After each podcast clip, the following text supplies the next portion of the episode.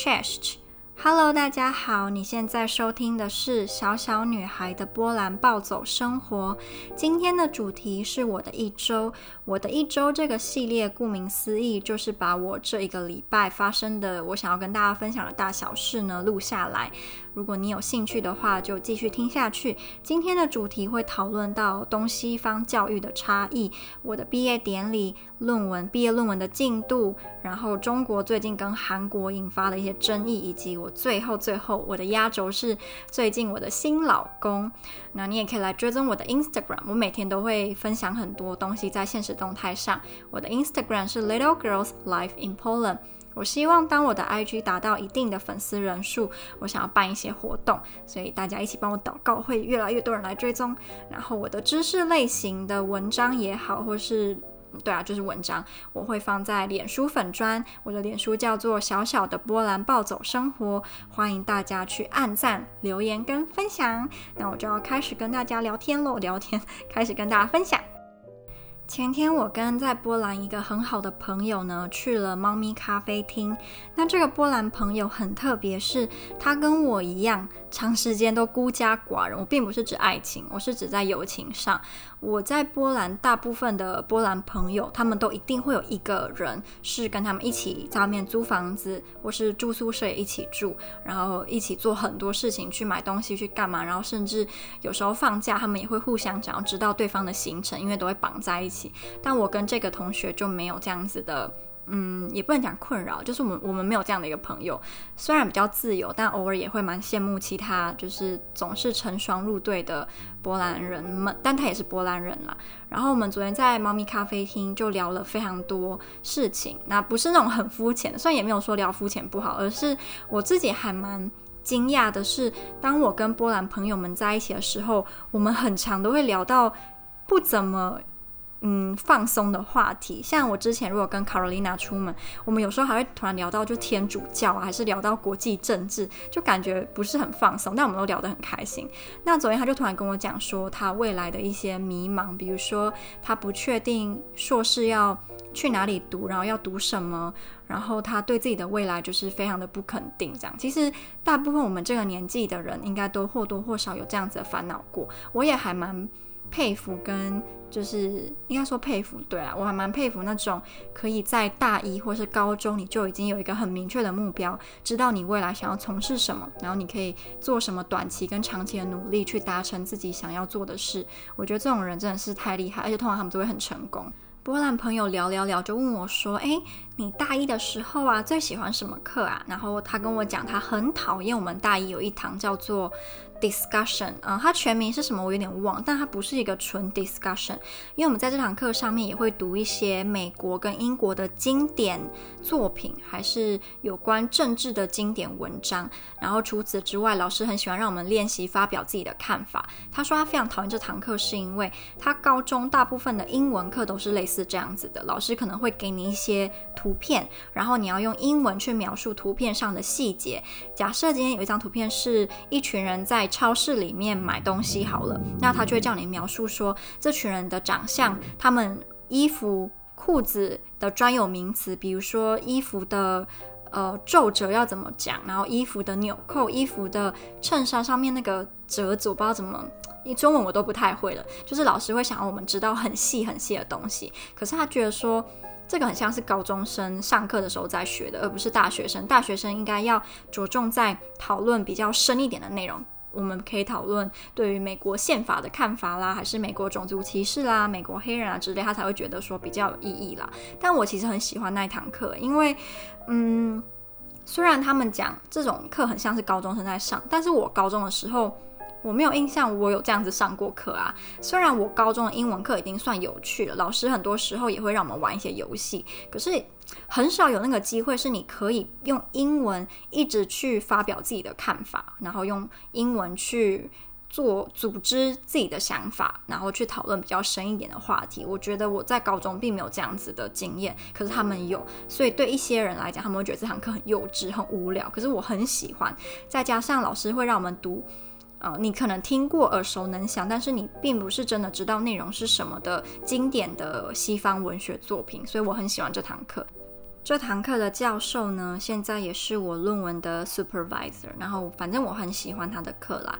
那那时候他有问我说：“那我喜不喜欢他大一最喜欢的那堂课的老师？”我老实讲，我大一的时候最讨厌的就是他喜欢的那堂课，因为那堂课上课的方式我很不习惯。虽然我在台湾有读过两年的大学，但是台湾的大学至少我读的的教育方式跟波兰的是非常非常非常非常不一样的。我印象中，我在台湾的大学，老师给我们读一些文学作品，都不会读什么超过二十页吧，我有点忘记，但是就是很少，跟现在我需要读的量比起来，在台湾真的是很轻松。那上课的时候，老师也蛮少主动问你，你对这个作品的意见跟看法，大部分都是老师讲。然后你在台下一直做笔记，可是，在波兰的时候，大一老师是会给你一次，可能就是一次快要五十页，快要一百页，然后什么亚里士多德、柏拉图的那种他们的论文，然后很难很艰涩。那个时候大家才刚从高三升大一而已，然后我已经在台湾读过两年喽，可是我那时候完全跟不上大家，就那个内内容对我来讲是很难的，即使他有英文翻译，就他已经翻译过，可是。因为以前从来没有接触过这种类型的作品，再加上老师是会很认真的在课堂上询问你的意见，你对你同不同意亚里士多德的看法？你同意？你为什么同意？那你又为什么不同意？可是我在台湾很少这样的训练，我不太知道要怎么样去表达自己的看法，我不知道要怎么去说哦，我为什么不支持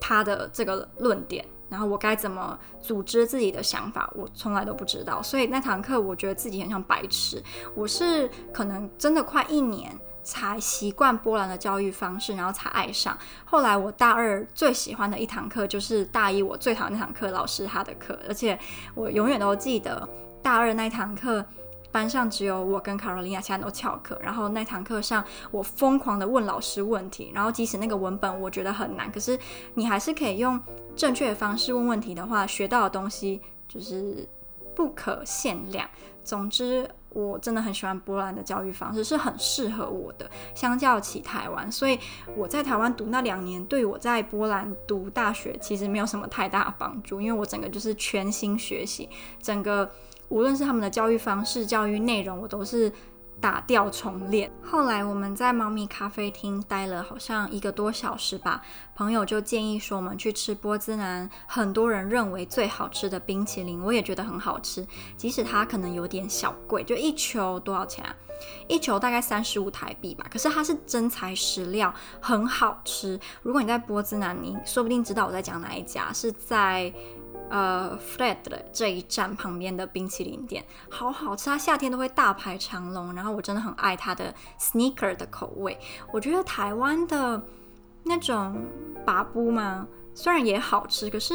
很少会遇到那种真材实料。但毕竟它一球可能十元吧，你要求人家真材实料好像有点太过分。总之，这家冰淇淋店真的真的真的非常的好吃。然后我们就在那边边聊天的时候就聊到毕业典礼，我就跟他讲说我很气，因为。我原本我妈都跟我姐要从台湾就是来波兰参加我的毕业典礼嘛，结果因为武汉肺炎的关系，我真的我只要想到我就会很生气，然后又很想哭，因为如果她真的达成了，对我来讲一定是人生一个很美好的回忆，但就是因为这个肺炎，我就啊 不知道，我就想到我就会觉得很生气，然后又很难过，我不要不要讲这好，总之我跟他讲说我不太确定现在学校毕业典礼要怎么办。那他就跟我说，诶，不然你就在波兹南的一个城堡那边，你可以就是办自己的属于自己的毕业典礼啊，你可以去租毕业的那个毕业袍，然后跟那个帽子，我们就可以，你跟邀请你一些朋友，然后我们可以自己在那边办一个小的。毕业典礼，这样不是也很好吗？因为我们学校的毕业典礼并不是每个系都有，有一些系是没有毕业典礼的。那我的两个波兰好朋友，他们的系就是属于没有毕业典礼，所以如果我真的办了的话，还可以让他们原本可能完全享受不到，也可以就是尝到毕业典礼的滋味吧，就是被大家祝福的那种感觉。我觉得他的想法非常的好。那我可能九月的时候会认真就是考虑这件事。假设我们学校毕业典礼办得很烂，或是根本就没有。那就干脆自己来办呐！谁说不能自己办一个毕业典礼？也可以办得很开心，而且还可以在那么漂亮的城堡面前，就是拍美美的毕业照，多好啊！是不是？所以那时候跟他聊，就觉得哇，好开心！就是前天有跟他一起出门，才可以知道这么棒的主意。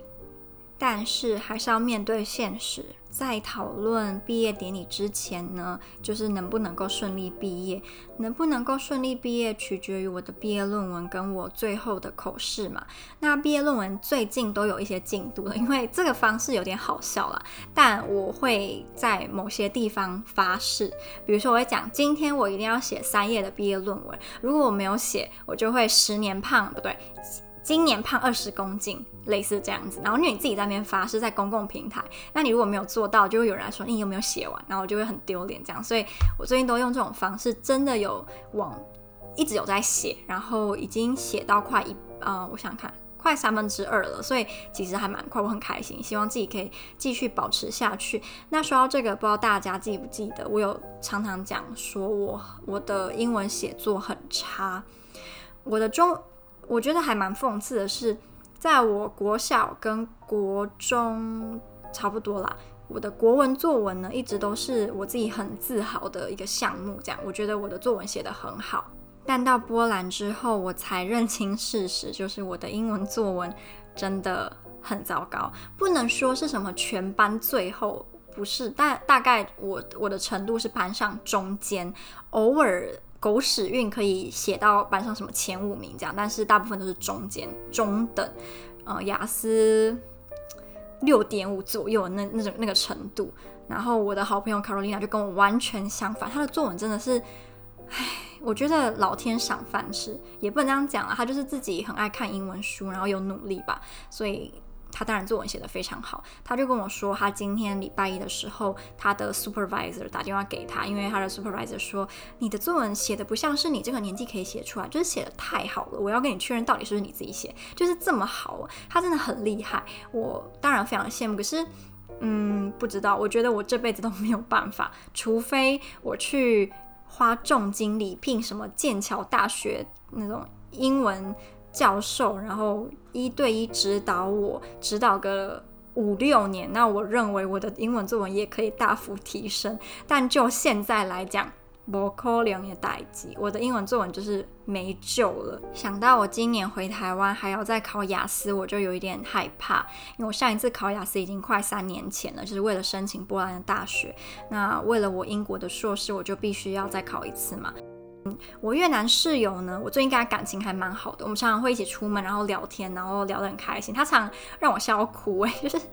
嗯，因为我如果笑得很夸张，我就会泪流满面。然后他常常让我就是笑到泪流满面。像今天早上，他就跟我说，他原本睡睡觉前穿着一双袜子，结果醒来袜子就是。不见了，他找都找不到，我觉得超白痴。结果后来他跟我讲一讲，就发现，哎、欸，袜子在棉被里，然后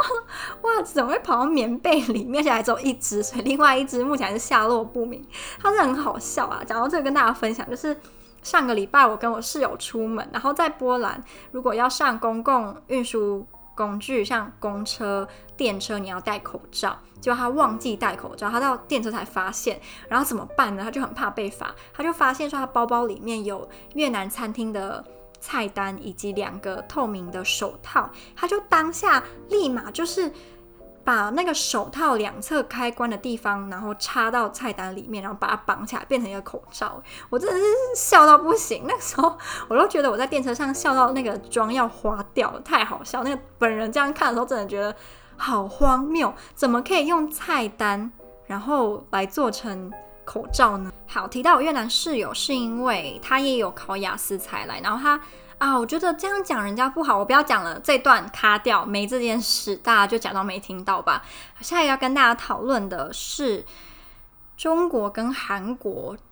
这几天在网络上的大论战，起因应该蛮多人知道吧？起因就是李孝利，一个韩国很有名的。嗯，艺人嘛，然后他在某一个综艺节目的时候说，如果他要什么有取艺名啊，要取中文的比较国际化，他要取毛。那这个这一段就在中国引起了轩然大波。我那时候其实这件事情刚发生当下，我就在微博注意到。我会注意到是因为微博当天突然有一个热搜是叶舒华胖了，然后叶舒华是台湾呃韩团里面的一个台湾成员嘛，我就想说，哎。就是怎么突然有这个热搜，好奇怪，点进去看就发现留言区就说这个热搜只是为了要压压制住李孝利入华的这个关键字，然后就点进去看，就发现就是这个这件事情。然后那时候中国人都很生气，他们是说，因为毛泽东，毛就等于毛泽东，呃，所以毛泽东对中国人来讲是类似开国总统，有新中国都是因为毛爷爷的关系，他们讲的。所以呢，他怎么可以？不知自己的斤两，然后居然说要把自己取叫毛泽东这样。当然有一些中国人会有疑问，就说：可是他是讲毛，又不是讲又不是讲毛泽东，大家干嘛那么激动？然后他们的回应是说，因为在国外“毛”这个字就等于毛泽东，所以当你讲了“毛”，大家就觉得啊你在讲毛泽东，所以他当然会也知道自己在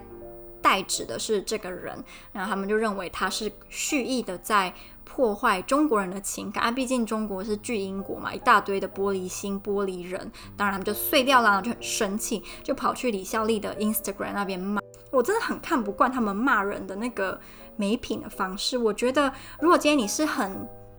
友友善嘛，就是不带脏字，然后讲说，呃，我我们为什么不开心？可能因为你这样子有给我们这样的误会啊，然后可以可能下次要注意一下子。就我觉得这样子还好，毕竟玻璃心还是可以有。表达他言论的自由嘛，只是我觉得你如果骂人家什么爸爸妈妈、阿公阿嬷，然后讲一些很难听、很没水准的话，我就会认为你只是在给你们国家的人出糗而已。你让全世界，嗯，也不讲全世界，就是在李孝利 IG 留言的那些外国人知道说，原来中国人这么的没品，因为他们不只是会用中文骂，也会用韩文，甚至会翻成英文，所以就是等于还要让你全部的人都看得懂。然后有时候看看就觉得。真的是太没水准了。前面提到我最近常常会跟越南室友聊天嘛，然后我们最近呢就有聊到台湾的偶像剧，因为他跟我说他这个年纪的人小的时候很多都会看台湾偶像剧，什么《王子变青蛙》啦，《命中注定我爱你》啦，呃，《海豚湾恋人》啊，这些他们都有看，然后也会听一些台湾的音乐，但因为最近。韩流崛起，大部分都是看韩剧跟追韩国明星。他还跟我说，越南女孩子小的时候很多都会梦想未来嫁给台湾人，因为觉得台湾男生都帅到不行，就是因为偶像剧的关系，就跟我们现在很多台湾女生会想要嫁给韩国欧巴一样，就是因为看韩剧然后追韩团嘛，一模一样的道理，只是现在变台湾人。然后他跟我讲一件事情，我还蛮惊讶的。他说。当他跟他身边的越南朋友讲他的室友是台湾人的时候，他们会非常非常的惊吓。他们的他们的想法是：嘿，台湾明明就是一个比波兰发展的还要好的国家，干嘛要跑来波兰读书？就他们认为说，台湾一切无论是教育啦，还是生活品质、国力等等，都比波兰来得好。那我干嘛要跑来一个比我们国家更不好的地方呢？其实这个想法还蛮有趣的，因为我。之前从来没有这样想，我从来没有觉得说台湾是一个比波兰更先进的地方，真的没有诶，是直到我遇到像我那个泰国室友，他也有问过我类似的，因为他就觉得说台湾也是比波兰好，我干嘛要来？从那个时候才知道说，诶，原来在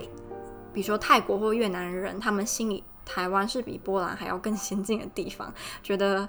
不知道这种感觉好奇妙哦。就是因为毕竟我以前都没有这样想过嘛，然后我才跟他解释说，其实台湾的教育，呃，比较不适合我，我自己在波兰教育反而很开心。然后我也真的体验到说，当你是真心喜欢学习的时候，你那个动力、那个热情啊，嗯，真的很很难描述啊。所以我也希望，如果今天你是高中生，然后你要申请大学的话，嗯，希望你可以申请到一个。你热情所在的科系，你也可以跟我一样，就是学得很开心，再怎么累都觉得甘之如饴。回到前面的那个话题，当我们聊完台剧，他就跟我说，其实这近几年越南人比较不看台剧或是中国大陆的或香港的戏剧，是因为我们的演员跟服化都跟韩剧太像了。如果不讲遮起中文，还会以为是在看韩剧，所以就觉得不特别了，没有自己的。专有的特色，他们就干脆去看韩剧。那我后来就在想，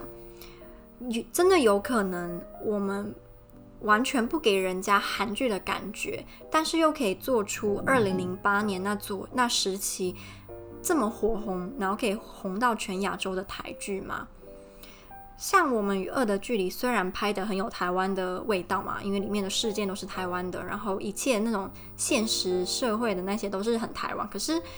它并没有红到全亚洲，它比较像是红在中国跟台湾，其他地方就还好。毕竟韩国也还蛮会拍一些社会写实剧，像《寄生上流》就得那奥斯卡大奖，就证明了这一切。可是如果你要讲那种纯偶像剧这种戏剧类型，不是社会写实的，是爱情类的，我们真的有办法可以回归到黄金时期吗？嗯。我觉得好难哦。然后像男团、女团也一样，中国的选秀团体，他们做出来的成果其实也很有韩味，无论是歌曲上，或是造型、专辑，都很像是韩国团体的味道。然后台湾的选秀节目，像那个《D D 五二》嘛，他们有一些歌曲，我觉得就算蛮台湾的啦，但是你在每个人的造型上，还是抓得出是韩国的感觉，所以。我个人虽然是很期望有一天台湾能够回归到我们文化黄金时期，可是要怎么样可以打败韩国，或是离韩国近一点，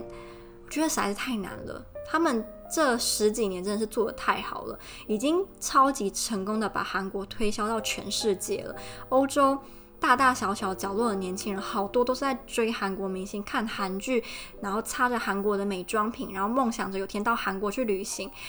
就是我真的很希望有一天，这样的事情也可以发生在台湾身上，在荷兰、在北欧、在南欧、在美国，世界各国的人会听着台湾的音乐，看着台湾的戏剧，梦想着有一天要到台湾来。这样该有多好！而且如果真的是这样的话，我们在文化推广上就可以省很多力，因为只要有人不停的在看韩剧，或是在追韩呃不是韩剧，我都被洗脑，在追台剧，或是在看台湾。呃，团体在 YouTube 上面的表演，他们就会想要来台湾，就真的很省钱呢。我问了我的波兰好朋友，一个 BTS 的死忠铁粉，然后我就跟他讲这件事，他就跟我说，他认为台湾还是有潜力的，毕竟我们曾经成功过，就代表我们是有那个能力可以成功。但要怎么样达到韩国那个境界，实在是有点难讲。他他是说。我们的优势在于，我们比韩国开放包容，在很多层面上，然后女生女权或是性别平等上也比韩国好。然后我们台湾的语言多多样啊，然后呃民族也很多样，然后这也是韩国比较没有的。所以如果我们可以知道怎么运用我们这些优势，然后我们又有言论自由，然后又有创作自由。我们一定也有办法可以像他们一样做得那么成功，只是短时间内应该不行，可能就要跟他们一样做个努力个十年、二十年，定下那个根基之后，才可能在几十年后继续就是成长，然后为台湾文化发扬光大。哎，我真的很希望这么一天啦！哦，好，真的要来讲我的老公了。我最近新迷上的老公是。黄伟晋，他已经是我的旧爱了，已经不是新欢。但是这几天突然又哑起来，是因为我又梦到他了。然后这个梦的内容，因为实在是太美好了，我不要跟大家分享，我要自己留着珍藏。就是哦，想到我就觉得心情很好，你知道吗？然后他真的，哦，真的好帅，我要发花痴。而且我就把他推荐给我的室友，然后我室友也觉得怎么有这么帅的人，他就跟我说，黄伟晋的眉眼像那个希腊雕像一样。太完美了，已经不像是真人。他就跟我问我，他有没有整形？我就说没有吧，因为他之前不是台湾那个男团 special 嘛。然后我看他那个时期也跟现在长得差不多啊。然后他以前好像也是差不多长这样，所以我觉得应该是天生。然后他有阿美族的血统吧，所以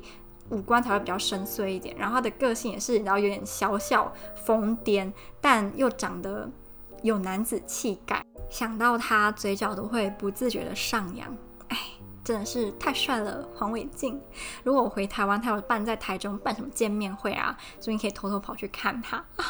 想到就觉得开心。好啦，不要再就是荼毒大家的耳朵。然后今天大概也就跟大家分享到这里，希望大家会喜欢。如果你最近有什么就是喜欢的人，你也还可以来跟我讲。比如说你有哪个偶像啊，还是哪个很帅的明星啊，很漂亮的明星啊，可以跑来跟我说。我们可以一起就是一起耍痴汉跟发花痴。那就这样喽，我们下支一支日一支日常，下下支一周日常再见，拜拜。